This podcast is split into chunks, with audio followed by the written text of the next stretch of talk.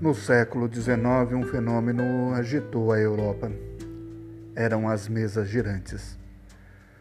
Nos salões elegantes após os saraus, as mesas eram alvo de curiosidade e de extensas reportagens, pois moviam-se, erguia-se no ar e respondiam às questões mediante batidas no chão, chamado de tipologia.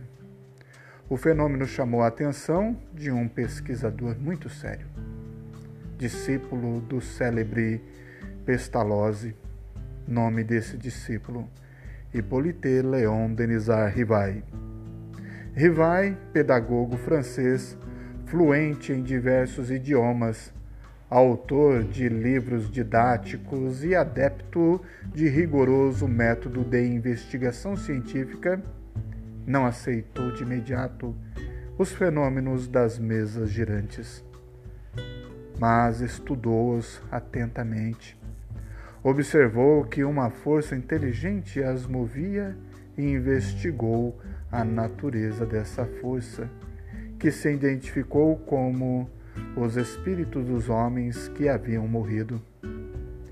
Rivai fez centenas de perguntas aos espíritos analisou as respostas, comparou-as e codificou-as, tudo submetendo ao crivo da razão, não aceitando e não divulgando nada que não passasse por esse crivo.